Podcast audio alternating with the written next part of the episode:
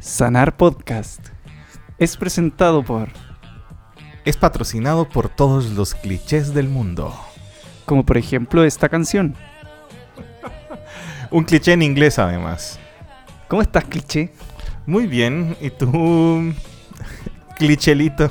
Yo estoy bien. Tanto tiempo que no grabamos esto. Sí, eh, tú eres una persona muy ocupada, Josecito. Suelo ser ocupado y suelo desertar de las cosas. O sea que suele ser ocupado e inconstante.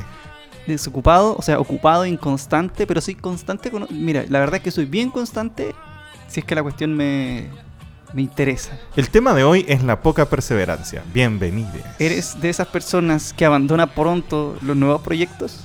¿Eres de esa persona que cuando empieza a ponerse la cosa difícil se va? Partes como avión barriendo como escoba nueva, pero la segunda semana tus hábitos se van al basurero. Y terminas como un auto dañado. Es, un gusto tenerte de nuevo en el estudio de Sanar Psicología, Daniel. Bienvenidas, bienvenidos, bienvenidas. Bienvenides a todos. Bienvenides a todos. No, gente, bienvenida. Gentusa. Eh, no, Todos sabemos que el público de Sanar es pura gente gentusa. Si tú eres gentusa, Eh, es gente estás como- escuchando este podcast. Es gente como nosotros. ¿Sí? ¿Cómo eres tú? Mira, la otra vez, hace unos días, a propósito, no voy a responder esta pregunta, así que voy a decir otra cosa que yo quiero decir. Oye, a propósito, estamos grabando con unas situaciones, con unas condiciones precarias a causa de Daniel. Sí, eh, en el episodio de hoy eh, empezamos a incluir una, una nueva sección que se llama Improvisa. Nosotros Funamos. Y no, que se llama Improvisa el estudio.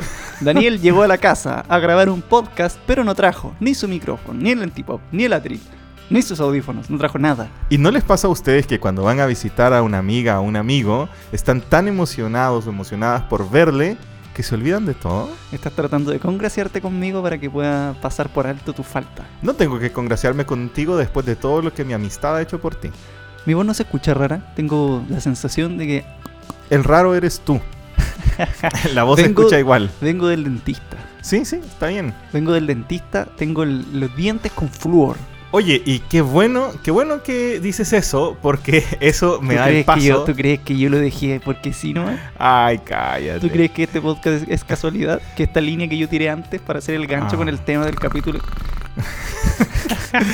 Hoy, a propósito de la ida, de la incursión con el dentista de José, que además eh, él le dedicó una historia de sanar y su dentista la reposteó. Vaya, vaya mano de monja de esa mujer. Real. No utilizó anestesia con mis dientes, me hizo una limpieza y no sentí nada. Sí, es que por si no lo sabían, todos los dientes que tiene José eh, son postizos. por eso no sintió nada. No, no, no, tengo dientes reales, no, no mientas. Mis dientes reales son... Tienen una particularidad, yo tengo unos dientes bastante chuequitos. No, no bastante, hay gente que tiene los dientes más chuecos, pero mis dientes son porfiados. Tus dientes son sexymente chuecos. Entonces suelo, eh, tengo que ir al dentista con regularidad, a hacerme una limpieza porque eh, como están así de raros, se ensucian más rápido. Entonces Eso nos da el paso para hablar del tema de hoy. lo postergo, yo postergo ir al dentista, ¿tú lo postergas? No, no lo postergo. ¿No? O sea, no lo. No, no, no creo que no lo postergo. Me da, me da lata, me da pereza ir a cualquier médico. Pero ¿Eres, eres responsable con esas cosas? fui hace de dos semanas. Claro, pero para traer los micrófonos y grabar el podcast. Ah, cállate. Vamos, hoy vamos a hablar de los miedos. ¿Te da miedo ir al dentista? A mí me da miedo. Sobre todo sobrepienso mucho antes, viste, siento que hablo raro. Habla nomás. Tú eres raro. No habla. Bueno, yo sobrepienso y en consecuencia de mi sobrepensamiento comienzo a sentir sensaciones de ansiedad, sensaciones fisiológicas que corresponden a esta emoción displacentera que todos, cada uno de nosotros sentimos que no es una enfermedad, que es simplemente una emoción natural, un mecanismo natural del cuerpo para hacerle frente a situaciones de estrés. ¿Cómo defines el miedo? El miedo es una emoción displacentera que eh, se activa en el cuerpo cuando estamos en peligro. El miedo es un mecanismo del, natural del cuerpo que se activa para ponernos en resguardo de una situación que está siendo peligrosa ahora ya. Sin embargo, asumo que la mayoría del tiempo se activa por como vestigio evolutivo, porque no creo que en el dentista estés en peligro, por ejemplo. Eh, eh, claro, yo creo que antes de que me dé miedo, antes de que te dé miedo, hubo un momento en el que pude haber sentido miedo en el dentista. Voy- Voy, Ok. voy a ser claro. Todo parte porque nosotros eh, sobreestimamos lo peligroso que puede ser esta situación. ¿no? Yo voy camino al dentista pensando, ¿y qué pasa si mi dentista en realidad es un asesino en serie? Y va... ¿Por qué me miras con esa cara? El segundo tema de hoy son los pensamientos, las maquinaciones. Ay, se me olvidó cómo era. Irracionales. Sí. Bueno, Ma- no, pero es más maquinaciones trágicas. Catastrofización se llama eso. Eso. Bueno, yo pensaba también, ¿qué pasa si es que no sé, si me duele o si, si me cortan o lo que sea, si me, no sé. Puede ser un pensamiento muy tonto, pero activa muchas sensaciones eh, fisiológicas de ansiedad. Eso es, eso es evidente, ¿no? Si nosotros nos mezclamos con el pensamiento, nuestro cuerpo responde. Si nosotros estamos pensando algo estresante, nuestro cuerpo va a responder de esa forma, con las sensaciones fisiológicas que debiese necesitar para poder resolver esa situación. Aunque no esté pasando, el cerebro es imbécil. No confunde, no, identifica la realidad de la ficción. Ahora, eso me hace pensar que por lo general empezamos a tener miedo por nuestras propias maquinaciones no porque realmente haya una amenaza concreta. ¿Puede ser? Puede ser, de hecho, el trastorno de pánico. Ah, A ver. El trastorno de pánico, las respuestas de las crisis de pánico de las personas en realidad se generan por su eh, sobreestimación de lo que pueden sentir al inicio de la crisis de pánico, que generalmente no es miedo, es ansiedad. Bien, yo estoy a punto de tener una crisis de pánico hace un mes. Oh, ¿Por qué? Porque tenía miedo, tenía mucho miedo. ¿De qué? A mí me dan mucho miedo las alturas y el agua. ¿Te cambiaste de casa al piso 18, vos, Daniel? Al 21 me cambié. Qué poca atención me pone, Josecito. No, es que, ¿sabes por qué No, me no, confundí? no, no. Porque la dentista atendía en el piso 18. No te, no tienes excusa para esto. Bueno, no tengo excusa, asumo mi responsabilidad. Piso Bien. 21, departamento con un balcón, suicida, No. sin reja. No, fue, fue peor. Fue, de hecho, me pasaron dos cosas la misma semana. La primera es que estaba como tan estresado en la pega que, como tratando de pensar cómo resolver las cosas, me fui a asomar al balcón y estaba viendo directamente para abajo, pensando en la pega. No me había dado cuenta que estaba viendo para abajo y luego me di cuenta que estaba yendo para abajo y por un segundo dije, no tengo miedo. Y después me dio miedo. Porque empecé a tener maquinaciones catastróficas. ¿Y O qué- como tú dijiste, catastroficismo. Catastrofización. Ah, un nombre bien cognitivo-conductual, un poco anti- antiguo, no, no tan antiguo, pero eh, era el tiempo en el que, claro, los pensamientos se categorizaban. Eh, ¿En qué momento se transforma esto en la posibilidad de una crisis de pánico? No, no fue eso lo que se transformó, fue lo que pasó después. Ese sábado me fui con eh, algunos amigos y amigas a la playa, me fui con, eh, Ya me acuerdo. con Javier Marisol, Tito y Lauro a la playa, por si nos están escuchando, hola. Y saluda con la mano como si te estuvieran viendo. Por supuesto que sí, porque la intención y el cariño está ahí, Ya, continúa. sanar. Em, y ellos iban, ellas y ellos iban a, ir a bucear. Y a mí me da mucho miedo el agua. Y además, bucear en el mar es una mezcla de el agua, eh, la altura. Y además, cu- cuando yo era pequeño tuve mucha claustrofobia. Y entonces, además, la claustrofobia por estar rodeado de una bóveda de agua. Entonces me lanzo y a la primera no logro bajar. Como de verdad estaba teniendo como muchas maquinaciones, creo yo, eh, catastróficas. Y, eh, y nada, como tuve que regresar al bote, además se empezaron a zafar una parte del equipo. Y luego eh, lo intenté y finalmente pude. Bajamos como 11 metros, como 10,7. Y fue bien interesante, la verdad, cómo hacerlo, porque eh, aunque estaba emocionalmente tenso y estresado, después de hacerlo e intentarlo también me sentí bien. De hecho, lo intenté, o sea, al final terminé de intentarlo y estuve pensando en ti todo el tiempo y en... en ay, y en... ¿Qué perdón. pasó? No, es que me, me, me acordé del primer capítulo que grabamos. Que justo el primer capítulo lo, lo grabamos después de hablar de la eh, terapia de aceptación y compromiso, ¿no? Entonces yo me decidí por bucear porque yo dije, este momento me gustaría compartirlos con mis amigos y amigas, ¿no? A pesar de que tengo miedo, me gustaría hacerlo porque creo que es un gran momento, es algo bonito y no me gustaría que cuando eh, ellas y ellos vuelvan, eh, yo solo estar escuchando sus historias y no haber podido vivir eso, Mm. ¿me entiendes? Entonces, como me banqué como esa ansiedad, Y lo que traté de hacer es como tener una incursión un poco más tranqui, como nos fuimos cerca de una isla que estaba ahí cerca, de donde podía ver el fondo, porque me di cuenta que una de las cosas que más pánico me daba era no ver el fondo del agua, y ahí empezamos a bajar. Y una vez, cuando ya estábamos en el lecho marino y estábamos viendo animales, fue muy entretenido, pero también era como este esfuerzo constante de estarme calmando como para no tener esa crisis de pánico, ¿no? Pero, pero como sentí eso que te da antes de como volverte, para mí, esa es la manera en como yo lo describo, de como volverme loco o de, no sé, de no poder... Perder el control. De perder el control, eso. Tiene mucho sentido. Al final, claro, la situación en sí, el estímulo en sí es algo que a ti te genera miedo, ¿no? Que es la mezcla entre el mar, entre la altura. Que para que la gente entienda, debajo del agua eh, el piso no está ahí. Efectivamente. Esa es la cuestión. Uno Sí. nadando, se, debajo del, en, buceando, lo que se ve es altura. Es como si tú estuvieses arriba y el piso estuviese muy abajo. Esa es la sensación de, de vértigo que a Daniel le daba. Y además de eso, la claustrofobia está rodeado de agua. Claro. Entonces, pero fíjate qué bonito que al final tu decisión, tu, tu acción comprometida es en dirección a tus valores, ¿no? De compartir, de la amistad, de vivir aventuras quizás, ¿no? Y pese al miedo hiciste lo que era importante para ti. Eso es todo. Hasta aquí puede llegar el capítulo. Hasta aquí nomás. Sí. Pero... No lo eh, vamos a hacer. No lo vamos a hacer. Como creo que está bueno y creo que tú estás ma- mejor facultado que yo como para hacer eso, como dar un par de consejos de cómo vivir y en ocasiones sobrevivir estos momentos en que te dan miedo, ¿no? Mm. Creo que, eh, o sea, como mi estrategia fue como recordar nuestras conversaciones y también pensar en cómo yo quería recordar ese momento, ¿no?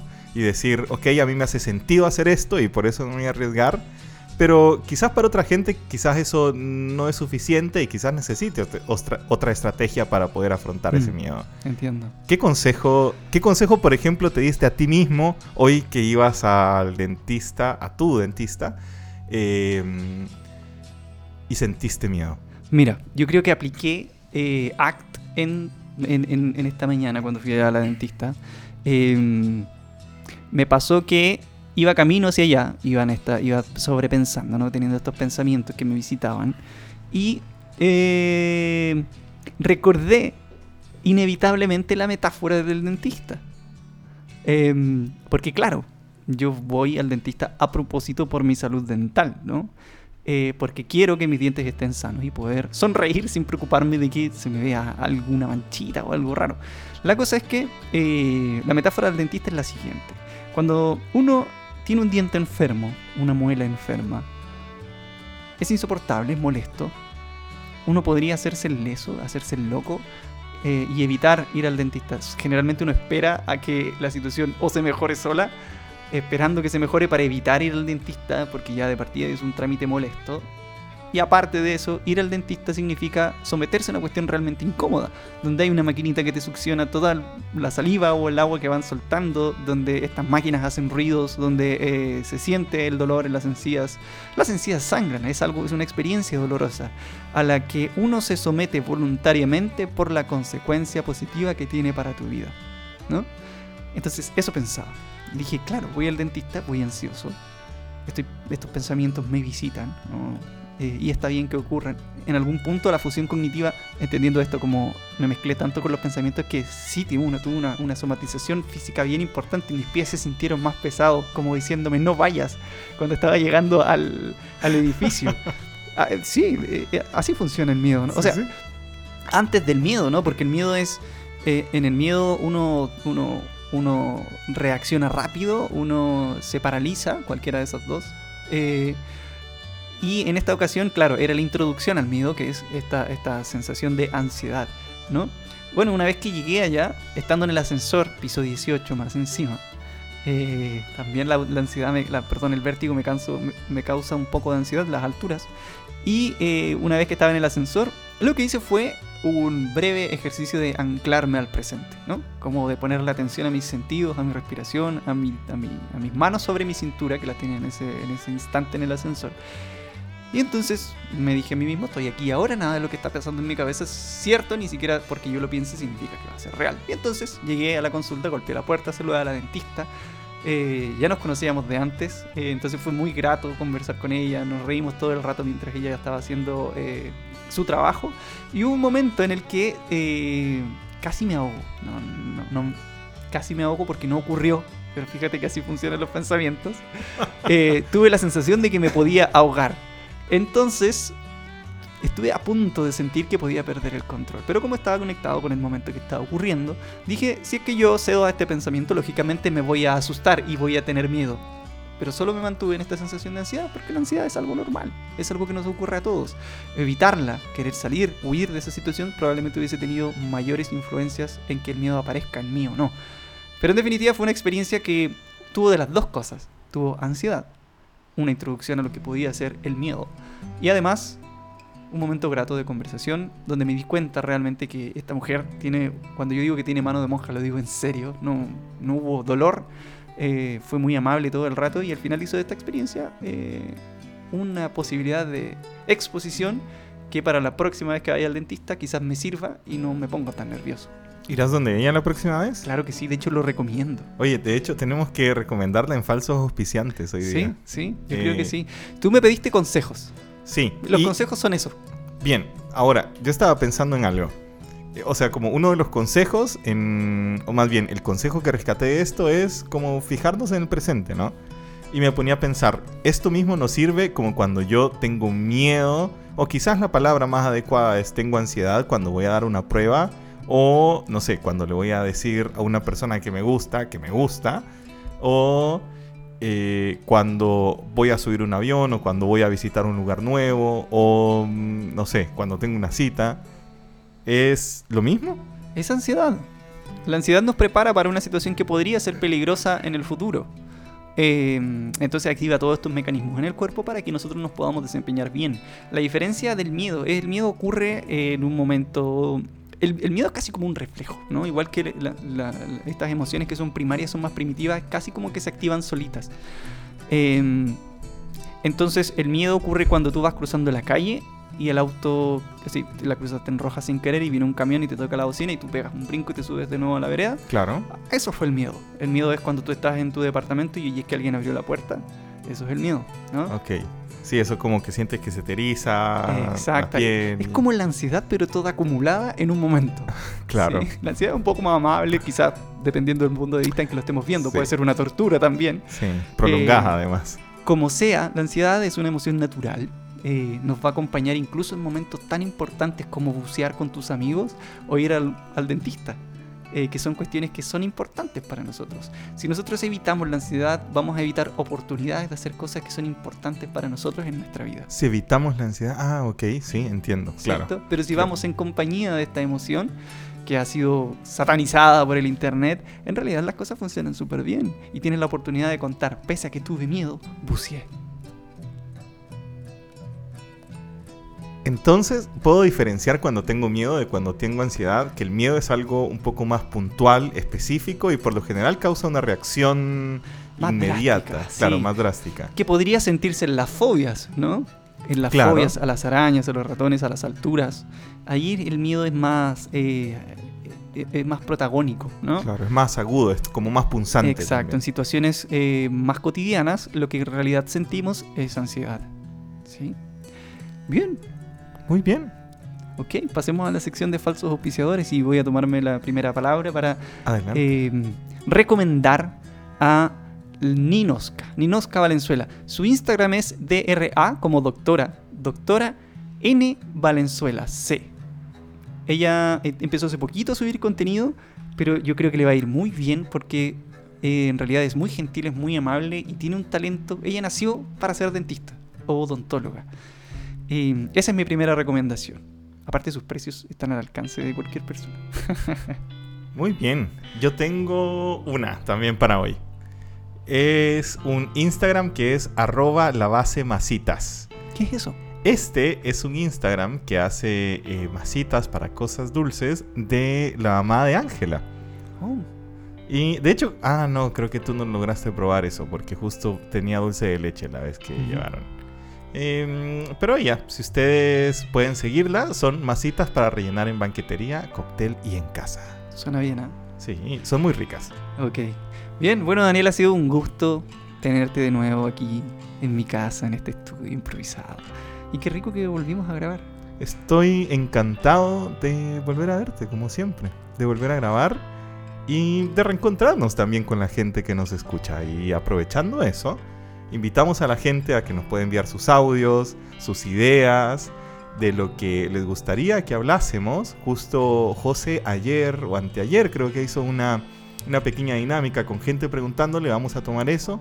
Pero si ustedes pueden acompañar sus ideas y sugerencias para los capítulos del podcast con un audio, sería genial. Esto, Esto fue fue Sanar.